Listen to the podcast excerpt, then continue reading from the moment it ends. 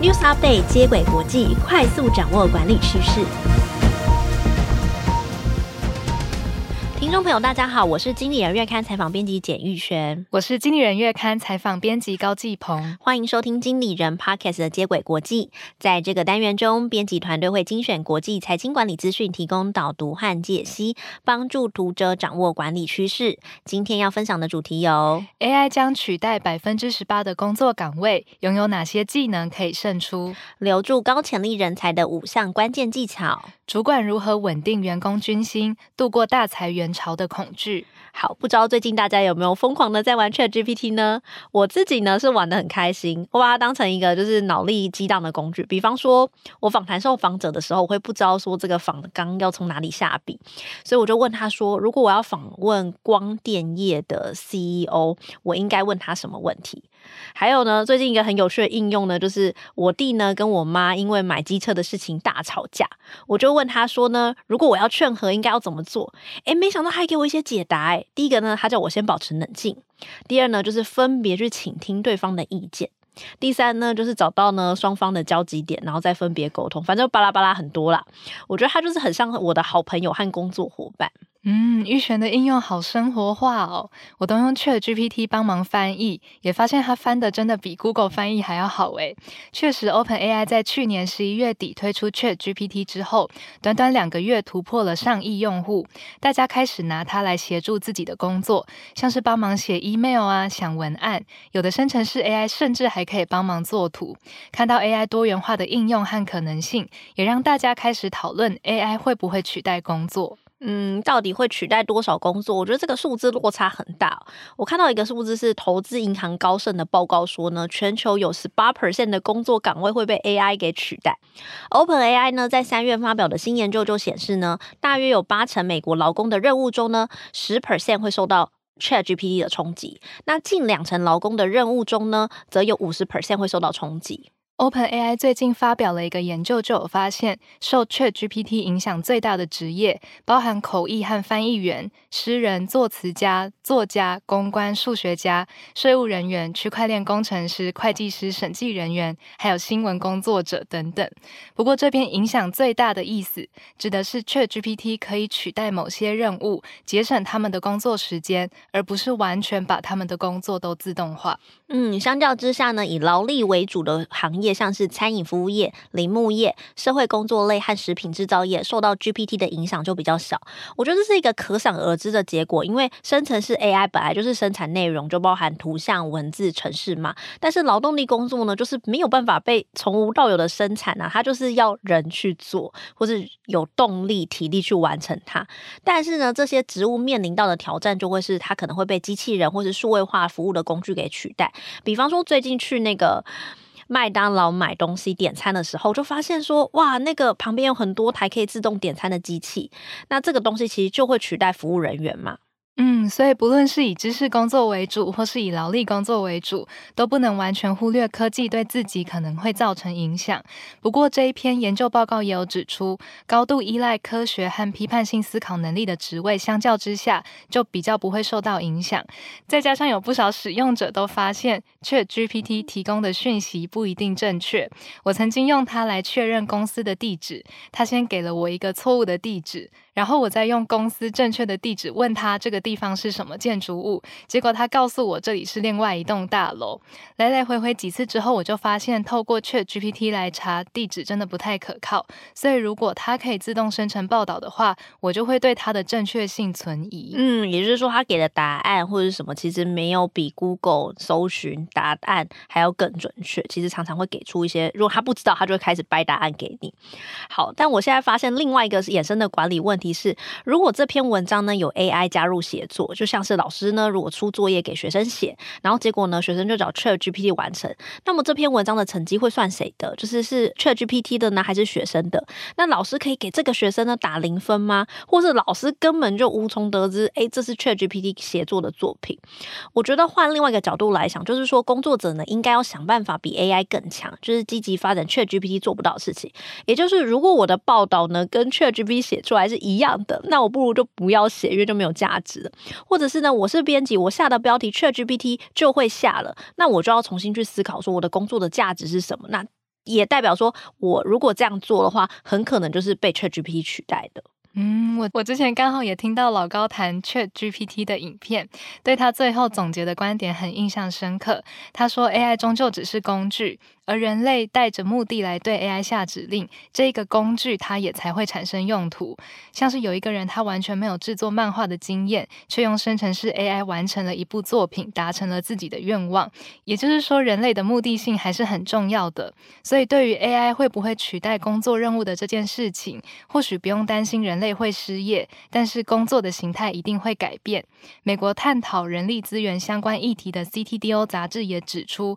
在自动化的时代中，有三种技能越来越重要。第一个呢是情绪管理和创造力。顾问公司麦肯锡就预测，二零三零年呢，美国所有行业呢对社会和情感技能的需求就会增加二十六 percent。所谓的情感技能，就可能包含沟通哈、人际互动能力。另一个需求就像是创造力、批判性思维、决策以及处理复杂讯息的能力，则会增加十九 percent。嗯，第二个是学习能力，也包含教导人如何学习，还有自主解决问题的能力。第三个则是解读数据，还有使用数据来拟定策略和发挥创意的能力。根据富比式的报道，还有一个技能不会被取代，就是人类应该要正确的使用 AI，训练 AI 的角色。并且为他们生成的结果负责。波士顿顾问呢，则提醒员工使用 ChatGPT 等生成式 AI 的新工具时，企业应该同时教导员工呢，要对这些工具呢抱有怀疑的态度。根据纽约大学网络安全中心的数据指出，AI 生成的代码就是 coding 中啊，有四十 percent 呢是不安全的，而且呢，多数员工呢因为没有能力评估 code 的漏洞，而造成公司很大的财务损失。另外呢，主管也要告诫员工不要用聊天机器人，就是 ChatGPT 谈论一些敏感的资讯，避免了这些资讯呢被储存下来，用在训练的模型中。他们就建议呢，公司呢其实应该要订立一个 ChatGPT 的管理机制或使用机制。嗯，如何跟 AI 协作已经是现代工作者和组织必须要关注的技能了。最后为读者来总结第一则新闻：最容易受到 GPT 影响的工作内容，包括写程式和写作相关的工作；而高度依赖科学或批判性思考能力的职业，则比较不会受到影响。建议工作者养成社交和情感技能，自主学习、数据判读和科技协作的能力，才能维持长久的竞争力。在这场生成式 AI 大战中呢，微软似乎略胜一筹。近期呢，他们就与 OpenAI 呢合作推出 Bing AI，挑战 Google 长久以来的霸主地位。微软的执行长萨蒂亚·纳德拉自从二零一四年上任以后呢，就展现他的领导力，将微软的核心业务呢，从原本的 Windows 作业系统及 Office 系列办公软体呢，转型成以云端、人工智慧等新技术为主的产品。微软的股价呢，也从他接班的时候大约四十美元，二零二三年提升至两百五十。美元左右。那我觉得微软执行长真的蛮厉害。如果听众朋友想要更了解他的话呢，我是蛮推荐他的自传，叫做《刷新未来》。看完之后，我就觉得，嗯，微软这间公司 good 很好。我觉得更厉害的是微软，他们是怎么找到这么厉害的人来担任领导者？由此可见，如何识别出高潜力人才来担任企业领导者真的很重要。根据国际领导力顾问公司 DDI 刚发布的二零二三年全球领导力调查指出，拥有强大领导者的公司，除了有三倍的可能性在同业中获得顶尖的财务表现之外，这样的公司吸引和留才的可能性还高出了六倍，还有在防止员工倦怠的的方面也做好了五倍的准备，但是同时这份报告也显示，只有百分之十二的公司表示他们拥有可以担任关键角色的领导者，而在现有的领导者当中，则有百分之七十二的人感受到他们在结束了一整天的工作之后，感觉到精疲力尽，这有可能会提高人才流失的几率。也就是说，近九成的公司没有适任的领导者，就算领导者还行，也有七成的人想要离开。可见公司呢，就需要不断的去培养领导者。那培养他们的秘诀呢，就是从留住高潜力人才开始。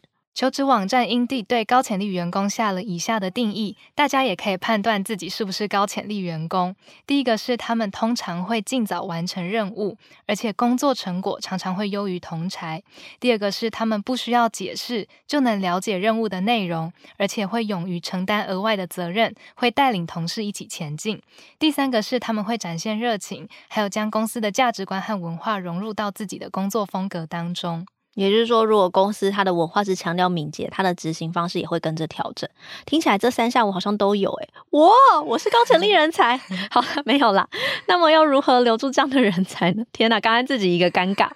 好，富比士杂志呢就提供五个建议。第一个呢是要打破或是避免创造安静文化。安静文化的意思呢，就是员工呢在工作的时候呢只做分内的事，不追求过多或超出负荷的工作。如果公司有很多躺平组，那这个组织就是安静文化的组织。那安静文化组织其实是没有办法吸引人才的，因为你看到、你，你这拼得要死啊，你很有热忱，那结果旁边人都在躺平，此时你就会干嘛？跟着躺平或是离开。那如果要避免这种方式的话呢，就是员工在付出努力，就是你有一个高潜力人才在付出努力的时候呢，管理阶层就应该给予他奖励。这么一做呢，就可以让员工呢积极的展现自我，推进他的职业发展。嗯。第二个是要鼓励开放的文化。根据德勤的调查数据，值得员工信赖的公司，业绩的表现普遍会高出同业百分之四百。而开放的文化可以借由信任和透明度来培养，例如鼓励员工反馈，而管理者也可以借此来发掘员工的潜力。第三呢，是制定一系列的标准，提高人才的能见度，让管理者呢可以识别员工的出色表现。那表现评估的方式包含是看他的硬技能，就是专业技能的表现，以及呢他的团体沟通协作的软实力的表现。第四，加强与员工的联系也很重要，了解员工的生活和成长背景，而不是让员工感到被孤立。另外一方面，也要让员工了解公司的状况，让他们知道他们属于公司，并且表扬还有奖励那一些主动提出新想法或自愿贡献时间的人。这么做的领导者，相较于没有那么做的领导者，获得敬业员工和高满意度客户的几率会高出两到三倍。第五点呢，是激发员工的勇气，而不是恐惧，就要。要让员工知道，说他们在创新的时候不会因为创新失败而受到惩处，反而会因为他们承担风险、打破旧有的模式而获得奖励。也就是说，你要打造一个让员工拥有可以跳出既有的模式的职场环境，提升他们的成就感。正在寻觅接班人的企业领导者，不妨参考上述的建议，一一比对现在公司达到了哪几项，还有哪几项可以着手改善的地方。从现在开始来找寻公司内蕴藏巨大潜力的下一位超级明星。好，为大家总结一下第二则新闻：企业可以透过五个方式留住高潜力的人才，包含打破安静文化、鼓励开放文化，以及制定提高人才能见度的策略，关心员工与他们建立连接。最后呢，就是激发同仁的勇气。嗯，发掘高潜力人才的方式，其实和让员工在组织当中有安全感很有关系。但是最近常常传出公司裁员的消息，我觉得如果是我听到自己的公司传出裁员的风声，一定也会蛮担心自己成为下一个被裁员的对象。鹏鹏，你讲话怎么抖抖的？真的很担心吼。嘿，这是不是透露？嗯，没有啦，开玩笑的。我觉得大裁员潮最恐怖的时间大概有两个，第一个就是。呃，公司要公布裁员名单的时候，你就很担心自己在上面。可是呢，公布完发现自己没有在上面的时候，也没有办法松一口气。就是说啊、裁员之后你也很担心说，哦，那下一封这个裁员信什么时候会来？就是我自己可能会成为下一波的裁员对象。那这时候呢，这时候公司最恐怖，就是内部呢就会弥漫各种风声，就是主管啊和人资部门任何一个举动都被放大解释。比如说什么主管说哦，指派任务给你，就会想说他指派这么复杂的任务给我，是要逼走我吗？类似这种想法，也就是说，很多时候裁员事件发生，接踵而来都是优秀人才的主动跳槽跟离职。那这个时候的公司呢，其实根本同事们都无心工作。此时呢，人资部门和主管该怎么稳定军心就蛮重要的，因为可能大裁员潮就走一波啊，不会有第二波跟第三波。可是同事都都一直想着有二三波，所以都无心工作。这时候该怎么办？嗯，人力资源杂志就分享了五个做法，也就是公司发生裁员事件，或是同业有裁员的状况的时候，要怎么样安抚同仁的情绪。首先要先同理员工的焦虑，当员工询问你说公司的未来是不是会裁员，就向他们坦诚这个确实是需要担心的问题。透过先同理他们的情绪，接着再提供支持的方式，像是每周可以举行一次员工会议，公开让人资来回复问题，来了解。解同仁的忧虑。嗯，第二个做法呢，就是保持营运透明，因为员工呢通常不清楚企业的财务状况，那管理阶层呢应该要主动与他们沟通未来的业绩以及何时可能会遇到困难。文中呢就提到，公司可以选择性的揭露部分的财务状况，那揭露的重点呢是让员工了解自己的担忧是否正确，以及公司未来会遇到什么问题。如果人资发现呢外部的裁员传闻是错误的，就应该建议高阶领导层发员工信驳斥消息。嗯，第三个是办理培训计划，协助业绩衰退部门的员工转移到急需的职务。领导阶层应该要让员工知道这项计划的原因，来勉励他们学习技能和接触新的业务，将现阶段的营运困难变成将来个人成长的动力。第四个是向员工强调他们具有工作的自主性，主管应该建议同仁呢持续更新他们的简历和 LinkedIn 的资料，维持专业的人脉互动，也应该同步帮员工打预防针。那说铁就是说，如果公司迫于营运压力不得不裁员的时候，请同仁将裁员呢视为职涯路上的小阻碍，提醒他们未来还有更好的机会。也就是说，领导者应该尽可能让员工感受到你关心他们及他们的职涯。嗯，最后一个是承认有发生裁员情况。当组织发生裁员的时候，主管通常都不会告知部署具体上发生了什么事情。但加拿大皇家山大学人力资源副教授梅兰妮皮科克认为，主管应该要和高阶领导层还有人力资源部门讨论，能否透露部分裁员的原因给同仁知道，而且三方的口径应该要一致，避免员工因为接收到不同的讯息而开始猜测。嗯，针对留下来的员工，同仁也可以考虑跟他们一对一面谈，了解他们的忧虑，照顾他们的情绪，而不是装作没有任何事情发生，然后突然间一个人就走了，然后大家每次都看着那个位置，然后大家全部不讲话，听起来就很恐怖。所以呢，简言之，就是要稳定军心的做法呢，就是要尽量的透明，并且呢，利用各种的培训计划，让员工觉得说，至少我自己具备很多能力，不用担心之前之后会失去工作能力。最后为读者总结第三则新闻：企业经理人面对裁员潮稳定军心的方法有五个，分别是同理员工的焦虑、保持营运透明、促进交叉培训、承认裁员情况，最后是强调员工具有找工作的自主性。